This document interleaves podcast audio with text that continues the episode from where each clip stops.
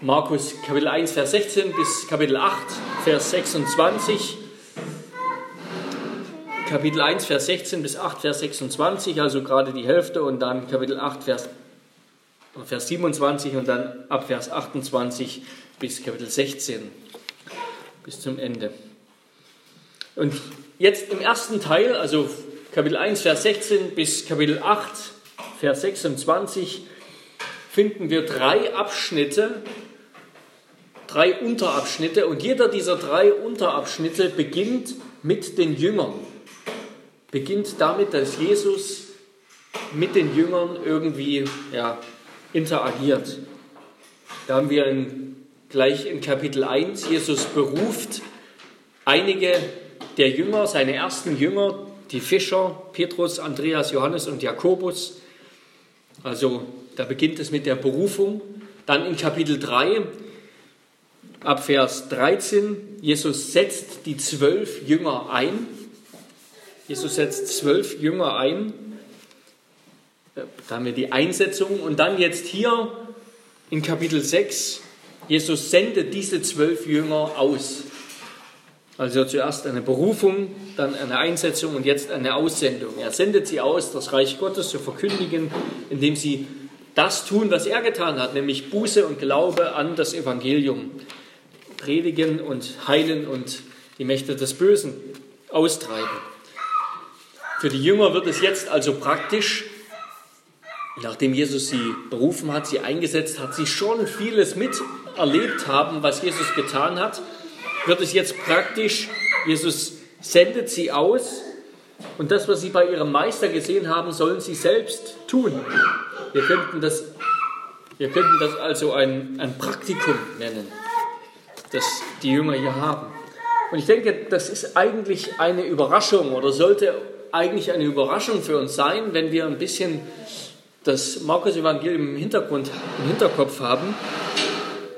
Die Jünger sind zu diesem Zeitpunkt eigentlich noch längst nicht in der Lage, auszuziehen und selbst anzufangen und zu predigen und, und aufzutreten im Namen Jesu. Wir erinnern uns, das Markus-Evangelium ist das von den, von den vier Evangelien, das am kritischsten über die Jünger schreibt. Immer wieder werden die Jünger von Jesus kritisiert. Er fragt sich, ob sie nichts verstanden haben von, von dem, was er gesagt hat, ob sie keinen Glauben haben, ob, warum sie sich fürchten und so kleingläubig sind. Sie haben bisher eigentlich vor allem durch Furcht, durch Unverständnis und durch Unglauben geglänzt und nicht irgendwie die Qualitäten gezeigt, die man vielleicht erwarten würde, dass Jesus sie jetzt aussendet. Also die Jünger sind hier noch längst nicht so weit, wie wir denken würden.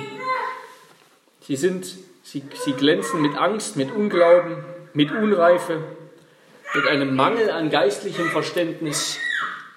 Und es ist, es ist einfach erstaunlich, dass Jesus sie jetzt schon aussendet. Sie sind noch nicht bereit für diesen Dienst. Wir können sagen, sie sind noch Lehrlinge, noch, noch längst keine Gesellen.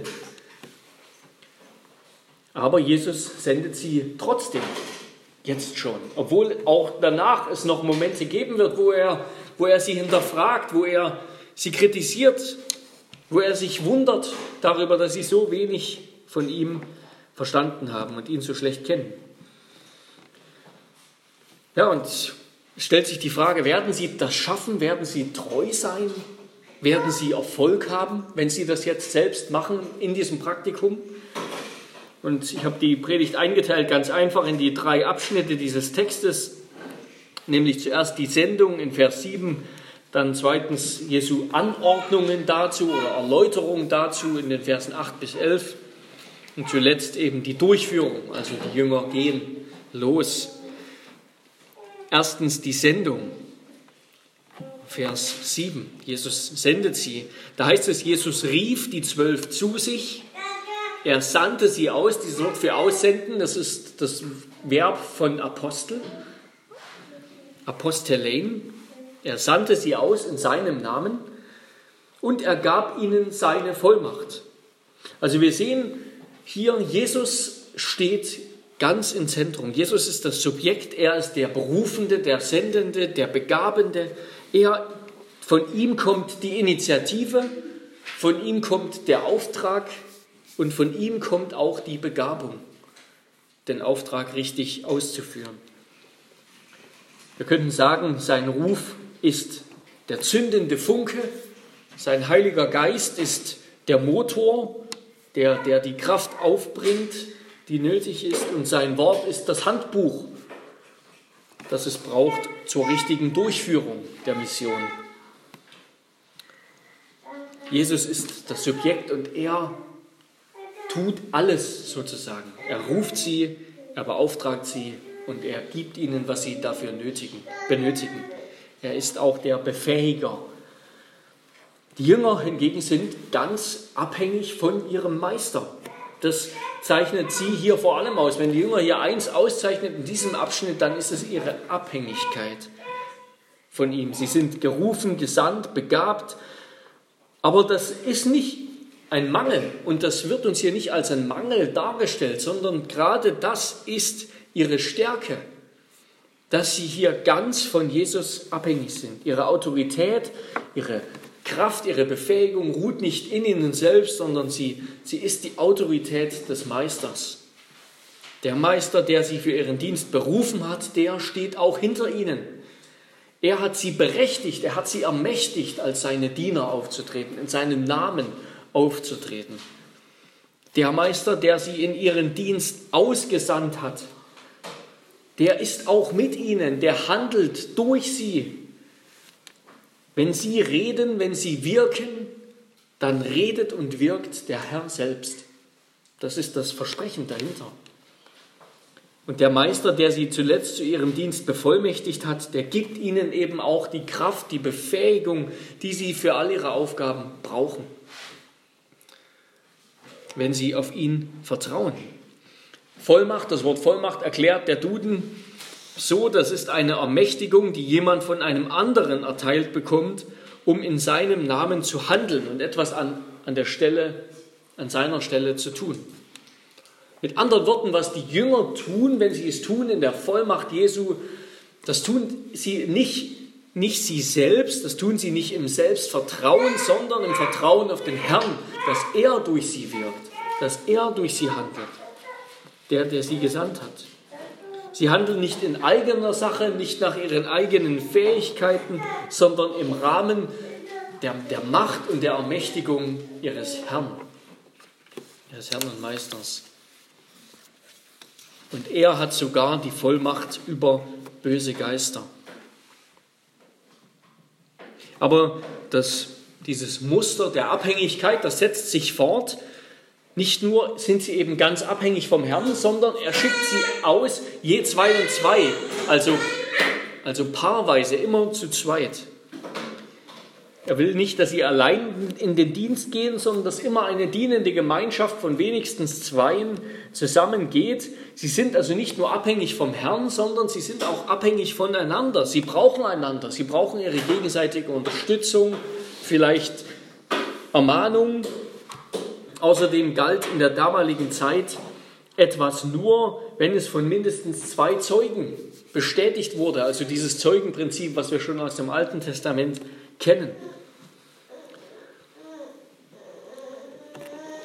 diese Aussendung, die wir hier sehen, die ist, die ist in gewisser Weise ist die eine Vorwegnahme des großen Missionsbefehls, den wir vom Ende des Matthäusevangeliums kennen. Am Ende, nachdem Jesus gestorben ist, wieder auferstanden ist und aufgefahren und kurz bevor er auffährt in den Himmel, sendet er seine Jünger aus und gibt ihnen den großen Auftrag, den sie, den sie erfüllen sollen, den sie zu tun haben, wenn er nicht da ist. Und da sagt er, wir kennen das, so geht nun hin und macht zu Jüngern alle Völker und tauft sie auf den Namen des Vaters und des Sohnes und des Heiligen Geistes und lehrt sie alles halten, was ich euch befohlen habe.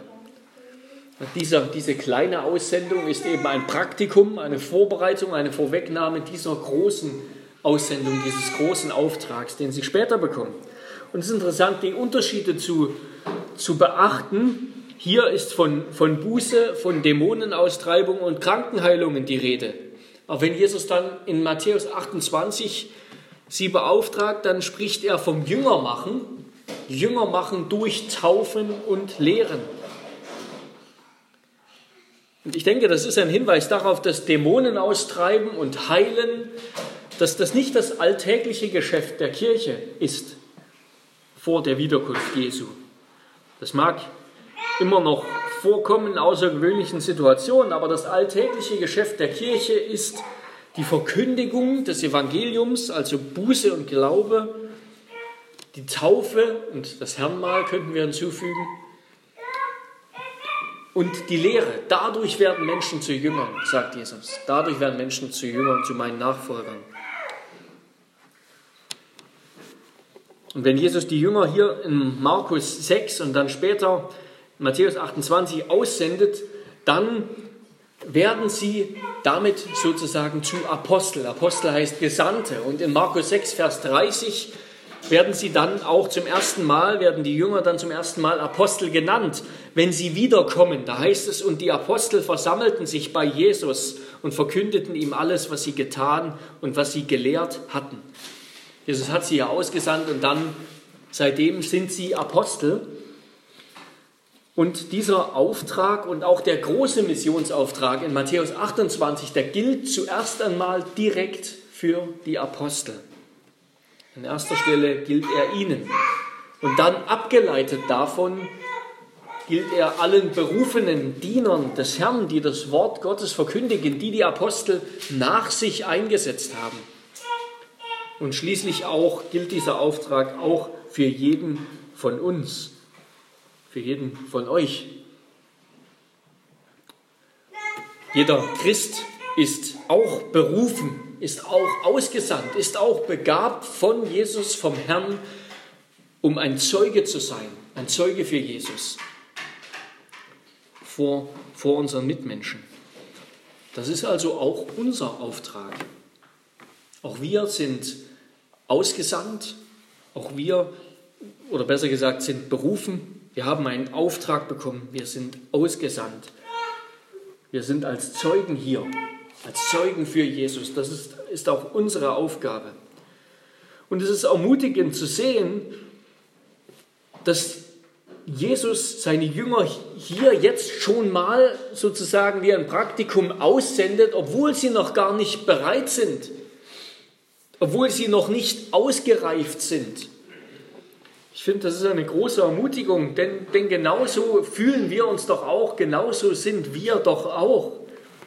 Wir sind, fühlen uns häufig noch unreif, noch längst nicht bereit, um, um, um diesen Auftrag wirklich auszuführen. Wir scheitern oftmals an unserer Berufung, Zeugen Jesu zu sein. Aber Jesus will uns trotzdem gebrauchen, auch wenn wir, wenn wir so viele Mangel und Baustellen sehen, wenn wir sagen, Herr, ich bin, ich bin eine Baustelle, wie soll, wie soll durch mich etwas wirken, aber gerade, wie soll durch mich etwas werden, aber gerade dadurch will Gott sich verwirklichen.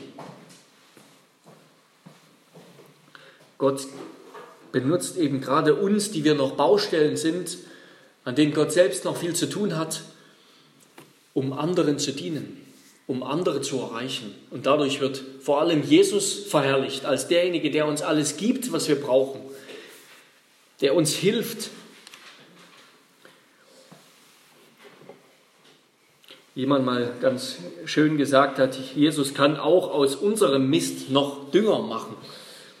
Er kann auch unsere Schwachheiten und unseren Mangel gebrauchen, um dadurch sein Wort, um dadurch sein Zeugnis zu verbreiten, um dadurch sein Reich zu bauen. Das ist wunderbar zu sehen. Er gebraucht uns, auch wenn wir noch mitten im Prozess unserer Reifung sind. Wenn wir sagen, ich bin eigentlich noch nicht fertig, wie soll ich denn jetzt was sagen? Wie soll ich denn vom Evangelium erzählen? Ich verstehe es ja selber noch nicht so richtig. Ich weiß gar nicht, wie ich das alles verteidigen soll. Aber wir dürfen ihm vertrauen. Er ist es, der uns befähigt. Er befähigt uns, auch wenn wir noch so schwach sind, wenn wir noch so viele Mängel in uns selbst sehen. Er hat uns gesandt und er wird uns auch die Gaben geben, die nötig sind, um unseren Auftrag auszuführen. Er gibt uns die Gaben, die wir brauchen. Er ist uns nahe, wie Jesus gesagt hat nach seinem Missionsbefehl. Und ich bin bei euch alle Tage bis ans Ende der Welt. Und vorher mir ist gegeben allem, Macht im Himmel und auf Erden. Also Jesus ist bei uns, er hat alle Macht, er gibt alle Gaben, die nötig sind. Es beruht wirklich gar nicht auf unserem Mist, auf unserer Mühe, auf unseren Anstrengungen. Es ist eine Gabe Gottes. Gott schenkt uns das, was wir brauchen, damit wir sein Reich bauen, damit wir ihn verherrlichen, damit wir ihn bezeugen. Er ist uns nahe, er ist in uns durch seinen lebendigen Geist. Und, und schauen wir uns ganz kurz im Voraus das Ergebnis an, was, was Jesus durch die Jünger bewirkt hat, als er sie ausgesandt hat. Da heißt es, und sie trieben viele Dämonen aus und salbten viele Kranke mit Öl und heilten sie. Also Gott hat Großes durch sie bewirkt. Jesus hat durch sie Großes bewirkt, obwohl sie noch längst nicht fertig waren und obwohl er an ihnen noch einiges zu, zu arbeiten hatte, noch einiges abzuschleifen hatte und auszutreiben hatte. Jesus wirkt durch sie und er wirkt auch durch uns. Vertrauen wir ihm. Er, er ist mit uns durch seinen Geist. Er verlässt uns nicht. Und wie, wie, kommen wir, wie kommen wir in den Geschmack seiner Gaben? Was, was heißt Vertrauen auf ihn in unserer Situation praktisch? Das heißt vor allem eins, beten, beten, beten. Den Herrn anrufen in dem Wissen, dass Gott will, dass wir ihn anrufen. Er will, dass wir zu ihm kommen mit seiner Not, mit unserer Not. Er liebt es, wenn wir in unserer Abhängigkeit zu ihm kommen, wenn wir uns unserer Abhängigkeit überhaupt bewusst werden, dass wir es nicht von uns aus können. Das ist der Weg, den Jesus gehen will mit seinen Jüngern. Jesus, und Jesus wird in Zukunft im Verlauf des Markus-Evangeliums noch einiges an seinen Jüngern schleifen und, und abbrechen, damit sie das erkennen und verstehen, sie können es nicht selbst. Und das wird bis zum Kreuz gehen, bis zum Tod am Kreuz, wo sie kurz vorher noch, wenn Jesus gefangen genommen wird, wollen sie noch mit ihren zwei Schwertern da die römischen Soldaten aufhalten, hauen dem einen das Ohr ab, in ihrer eigenen Kraft und Unfähigkeit. Jesus wird hart an seinen Jüngern arbeiten, dass sie erkennen, sie sind abhängig von ihm. Sie sollen beten. Und so sagt Jesus in der Bergpredigt, bittet, so wird euch gegeben, sucht, so werdet ihr finden, klopft an, so wird euch aufgetan. Das ist die Verheißung Gottes für alle seine Kinder. Gott liebt die Kinder, die ihn anflehen, die ihn um seine Gaben bitten. Das freut Gott. Es freut Gott, wenn wir mit unseren Bitten, mit unseren Anliegen, mit unserer Not, mit unserer Schwachheit, mit unserer Baustelle zu ihm kommen. Denn wenn wir das tun, dann heißt das, dass wir ihm vertrauen, dann heißt das, dass wir ihn kennen, dass wir verstanden haben, er ist ein Gott, der unser Retter sein will. Er ist der einzige Retter. Und auf der anderen Seite ein gebetsloser Christ ist ein toter Christ. Ein Kind, und das können wir auch wieder übertragen in die Welt zwischen Kindern und Eltern, wie Jesus das tut. Ein Kind, das nichts von seinen Eltern will, das gibt es in der Realität nicht. Kinder kommen ständig mit allem zu ihren Eltern, mittlerweile kenne ich es ja auch. Sie kommen ständig mit allem, sie brauchen das und das und das und, und liegen den Eltern in den Ohren, sodass es schon fast anstrengend ist, weil sie abhängig sind, weil sie ganz und gar abhängig sind. Und so sagt Jesus auch in der, an anderer Stelle, Wahrlich, ich sage euch, wenn ihr nicht umkehrt und werdet wie die Kinder, so werdet ihr nicht ins Himmelreich kommen. Wer nun sich selbst erniedrigt und wird wie dieses Kind, der ist der Größte im Reich der Himmel. Im Himmelreich, im Himmelreich ist der groß, der klein ist, der, der seine ganze Abhängigkeit von Gott kennt und darum weiß, ein, ein Christ darf dann darf fröhlich darin sein, von Gott alles zu benötigen und alles zu brauchen und Gott um alles bitten zu müssen. Denn Gott will gebeten sein. Lasst uns so voller, voller Abhängigkeit, voller Vertrauen zu unserem Herrn kommen, dass er uns hilft, auch uns hier als kleiner Gemeinde mit nur einer kleinen Kraft, dass er uns hilft, seine Zeugen zu sein, sein Wort zu verkündigen, ihm treu zu sein in unserem Leben, dass unser Leben ein Licht ist für ihn. Er wird uns nicht enttäuschen, wenn wir ihn bitten. Er wird uns nicht enttäuschen, denn er gibt noch viel gewisser. Gott liebt es zu geben und er gibt noch viel gewisser und, und fröhlicher und lieber, viel reichlicher als jeder irdische Vater und alle irdischen Eltern ihren Kindern geben. Wir sind an der richtigen Position sozusagen, wenn wir auf unseren Knien vor Gott liegen. Das ist, das ist der, richtige, der richtige Ausgangspunkt für unser Leben als Jünger. Das ist der Ausgangspunkt, um viel zu schaffen, um Großes zu erreichen. Für Gott, nicht für uns. Damit kommen wir zum zweiten Punkt, den Anordnungen Jesu. Ab Vers 8 seine Anordnungen oder Erläuterungen, wie die Jünger diesen Auftrag durchführen sollen. Und er sagt, dass sie alles Mögliche zurücklassen sollen. Und das verstärkt wiederum die Abhängigkeit, die wir schon gesehen haben in seiner Sendung, dass es Jesus ist, der sie beruft, der sie, der sie befähigt und der sie sendet. Und so wird auch in seinen Anordnungen nochmal diese Abhängigkeit unterstrichen. Sie bringt, diese Anordnungen bringen die Abhängigkeit und das Gottvertrauen der Jünger effektiv zum Ausdruck oder sollen das zum Ausdruck bringen. Die Jünger sind die ganze Reise über abhängig vom Herrn, dass sie überhaupt überleben, denn sie haben kein Brot dabei und kein Geld, um sich welches zu kaufen, und dass sie wirksam sein können, dass sie Menschen erreichen können. Sie haben kein Geld, sie haben keinen Vorrat an Nahrung, an Lebensnotwendigem, sie haben keine Tasche. Das heißt nicht die Möglichkeit, allerhand einzusammeln, nicht die Möglichkeit, viele Souvenirs mitzubringen und damit beschäftigt zu sein oder sich selbst zu bereichern. Sie haben nur ein Hemd, nur ein Untergewand. In allem sind sie wieder abhängig. Das Einzige, was sie haben, sind Sandalen und ein Wanderstab, ein Stab, der nicht zum Kampf geeignet war, das, das wird aus Parallelstellen deutlich, sondern ein Wanderstab. Und das erinnert uns an anderer Stelle an Paulus, der an der Waffenrüstung Gottes davon spricht, dass die Gläubigen ihre Füße gestiefelt haben. Also das heißt Schuhe tragen mit der Bereitschaft, das Evangelium zu verkündigen. In Epheser 6, Vers 15, die Gläubigen zeichnen sich aus dadurch, dass sie ein Schuhwerk haben, dass sie befähigt, flexibel zu sein, im Dienst für den Herrn. Das ist das Einzige, was sie mitnehmen sollen. Das ist das, was sie befähigt, ihren Dienst auszuführen. Sie brauchen Schuhe, sie brauchen einen Wanderstab.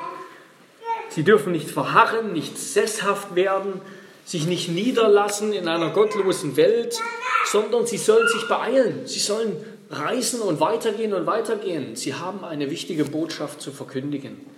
Sie haben zu erzählen, dass Gott Gericht halten wird und dass alle vorher umkehren sollen. Was Jesus also von ihnen verlangt, ist die Bereitschaft und, und die, die Fähigkeit, das Evangelium flexibel zu den Menschen zu bringen, sodass sie es verstehen.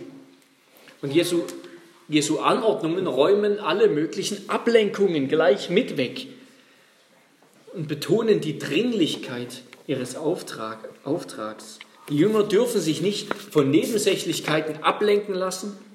Geld soll ihnen keine Ablenkung sein. Eine Tasche, um alles Mögliche zu sammeln, um Souvenirs mitzubringen, besitzen sie nicht. Für Luxus war keine Zeit und Möglichkeit.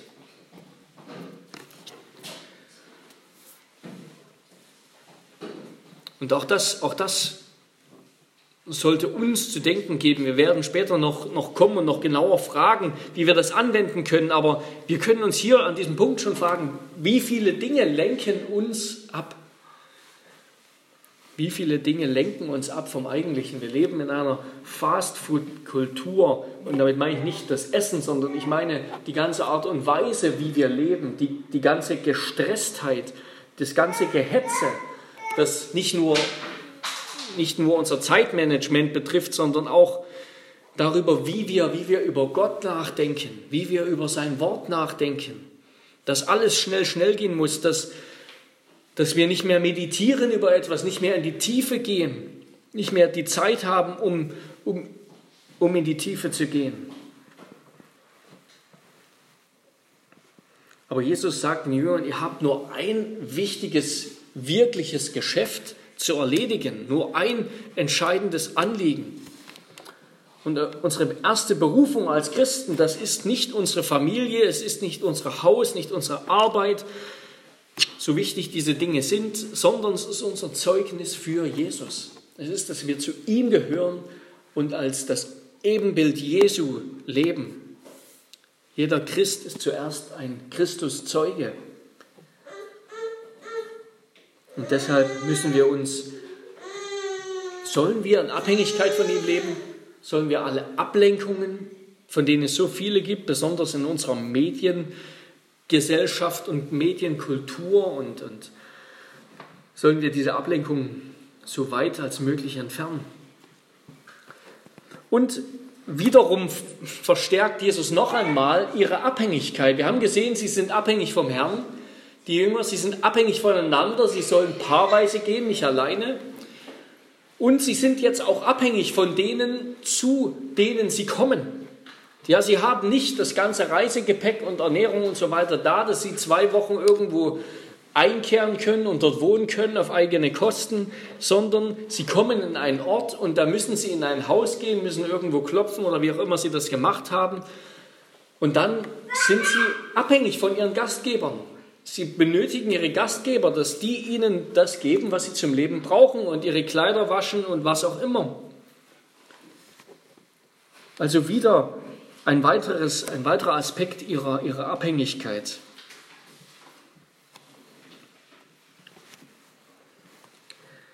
Und auch das bewahrt sie vor Luxus, bewahrt sie vor Ablenkung, Jesus sagt, sie sollen in einem Haus wohnen bleiben. Wenn sie in einen Ort kommen, dann sollen sie in einem Haus wohnen bleiben. Und das, das betont auch noch einmal, dass der Dienst im Zentrum steht und nicht der Gewinn. Es geht also nicht um, um Luxus oder Genuss. Sie könnten sicherlich viel mehr genießen und es wäre ein bisschen angenehmer, wenn Sie, wenn Sie von Haus zu Haus ziehen oder wenn Sie, wenn Sie zum Haus Ihres größten Fans ziehen im Ort oder, oder zum Haus des Reichsten im Ort.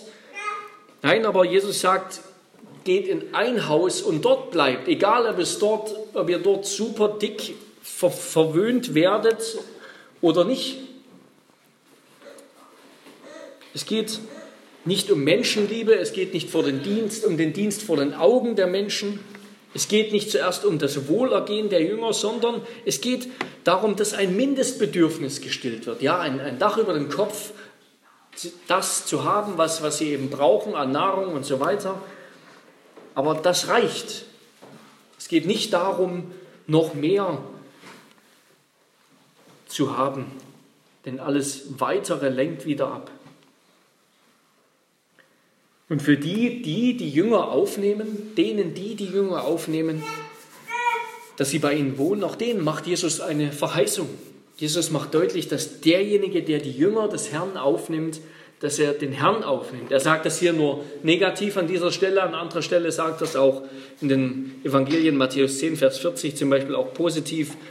Diejenigen sagt er hier, die, die die Jünger ablehnen, sie lehnen den Herrn ab, Auf der positiven Seite heißt das, wer die Jünger des Herrn aufnimmt, der nimmt den Herrn auf. Wer sie ablehnt, lehnt den Herrn ab. Wer sie hört, der hört den Herrn. Wer sie verachtet, der verachtet den Herrn, denn sie sind seine Gesandten. Sie sind die Gesandten des Herrn. Die Jünger stehen also für den Herrn. So sagt es Paulus auch im zweiten Korintherbrief, Kapitel 5, Vers 20. So sind wir nun Botschafter für Christus. Und zwar so, dass Gott selbst durch uns ermahnt. So bitten wir nun stellvertretend für Christus, lasst euch versöhnen mit Gott. Also in ihnen kommt Christus zum Ausdruck. Durch sie redet er, durch sie wirkt er. Wer an ihre Worte glaubt, der glaubt an die Worte des Herrn Jesus. Und wer die Jünger des Herrn verwirft, sagt Jesus, der wird Schlimmeres erleiden als Sodom und Gomorra. Warum? Weil weil all die Sünden Sodom und Gomorras, all ihre Unmoral, all ihre Unzucht, all das, was sie getan haben, all das ist nicht so schlimm, wie das Evangelium abzulehnen. Denn wer das Evangelium ablehnt, wer Jesus ablehnt, der hat keinen Ausweg mehr und keine, keine Erlösung mehr. Der Sünder sozusagen sind alle, die einen schlimmer, die anderen weniger schlimm, aber wer das Evangelium ablehnt, der hat sich den Weg, den letzten Ausweg selbst verschlossen. Und Jesus deutet damit auch an, dass so wie sie ihn abgelehnt haben, so wie sie den Meister abgelehnt haben, so werden sie auch seine Jünger ablehnen. Und wir, wir erinnern uns an die Geschichte, die wir gerade letzte Woche hatten, wo Jesus in Nazareth war und er wurde dort von, von seinen eigenen früheren, äh, von seiner, seiner ehemaligen Heimatstadt den Bewohnern seiner Heimatstadt wurde er abgelehnt. Und jetzt kündigt er den Jüngern an, so wird es auch euch ergehen. Menschen werden euch ablehnen um Jesu Willen, um, um, um meinetwillen. Und dann macht ihn deutlich, klopft den Staub aus euren Kleidern. Das war damals eine Praxis, die die Juden gemacht haben, wenn sie zum Beispiel unterwegs waren in einem heidnischen Gebiet und dann zurückgekommen sind in jüdisches Gebiet oder in ihre Stadt, dann haben sie den Staub abgeklopft, um zu zeigen, dass sie dieses ganze heidnische, den ganzen Götzendienst, dass sie all das nicht mitnehmen, dass sie all das dort lassen. Sie haben sie verurteilt als Heiden. Und wenn die Jünger das jetzt hier tun in einer jüdischen Stadt, dann zeigt das nur, dass diese Juden schlimmer sind, sagt Jesus, als die Heiden, wenn sie nicht an Jesus glauben.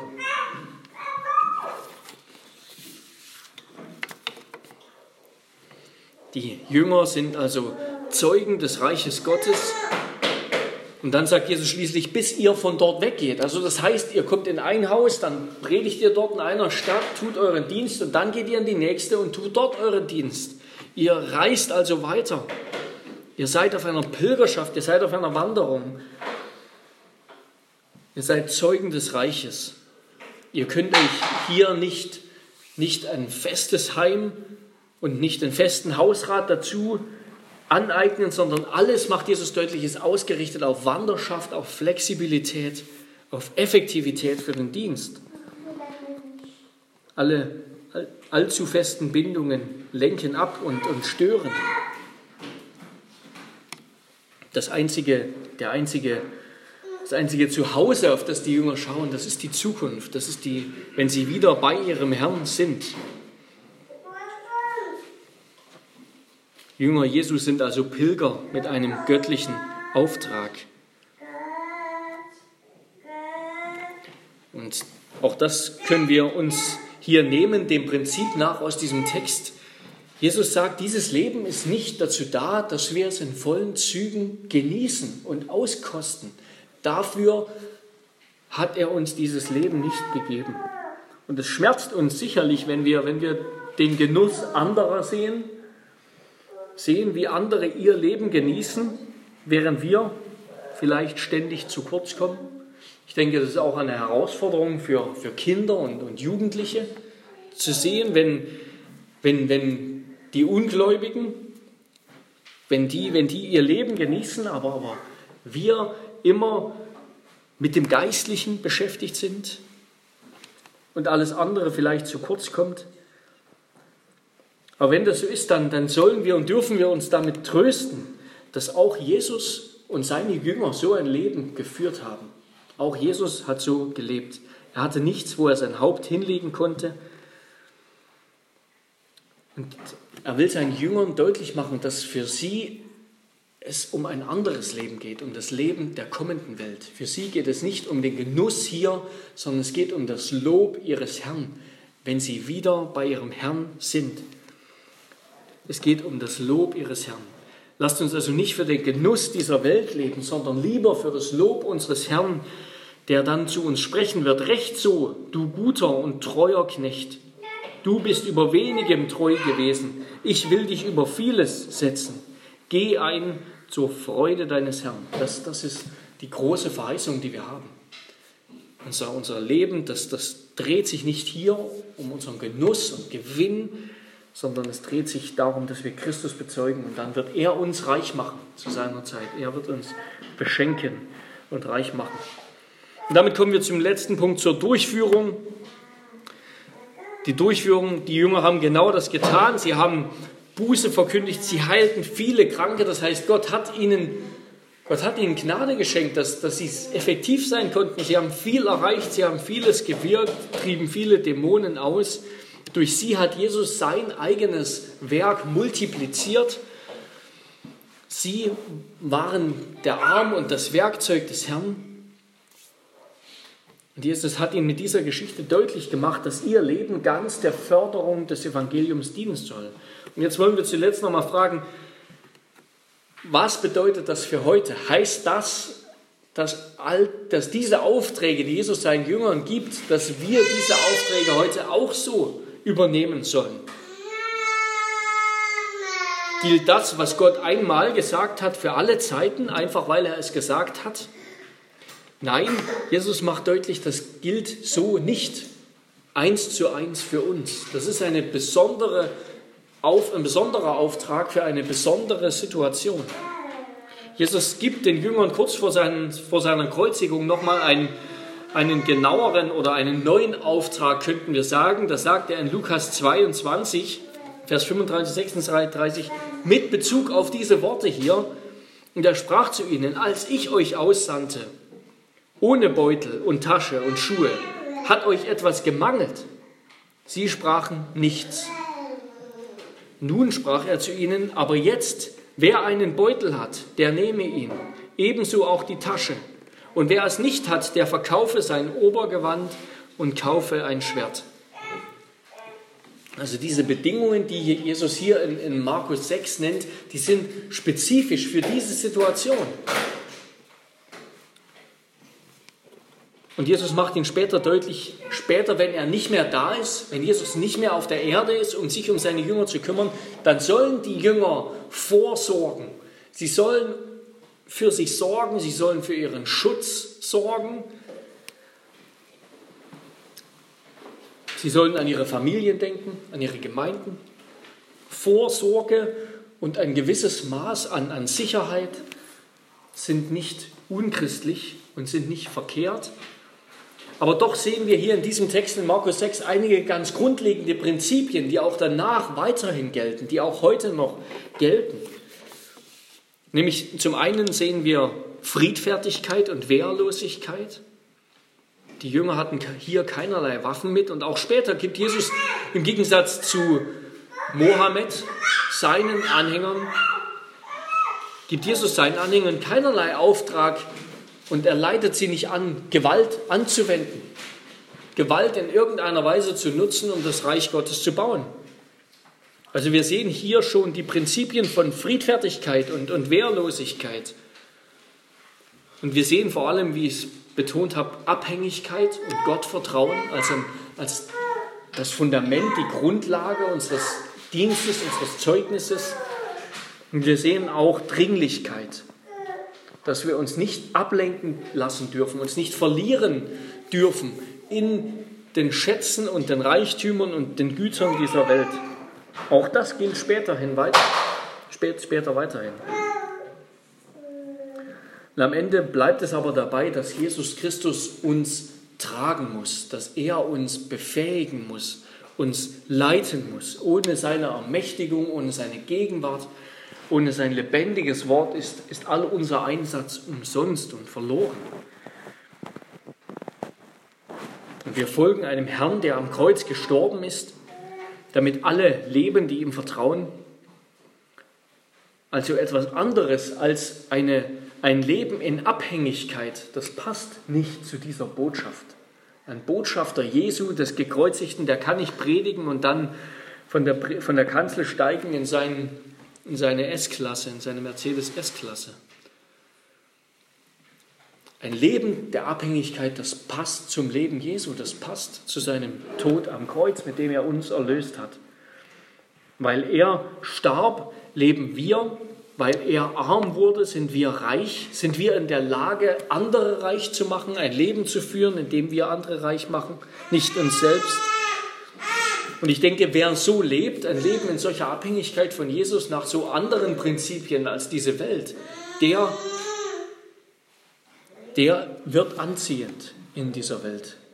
Wer so lebt, der wird anziehend in einer Welt, die sich in, in Reichtum und Gewinn und Genuss verliert. Und ich schließe mit dem Apostel Paulus, der schreibt im zweiten Korintherbrief, Kapitel 8, eigentlich über das, die Gaben der Korinther für die Gemeinde in Jerusalem, aber das lässt sich genauso gut für, auf unseren Dienst übertragen, auf den Dienst der Verkündigung und des Zeugnisses für Jesus. Da schreibt er, aber wie ihr in allem reich seid, im Glauben, im Wort, in der Erkenntnis und in allem Eifer sowie in der Liebe, so möge auch dieses Liebeswerk bei euch reichlich ausfallen. Denn ihr kennt ja die Gnade unseres Herrn Jesus Christus, dass er, obwohl er reich war, um euretwillen arm wurdet, wurde, damit ihr durch seine Armut reich werdet. Amen.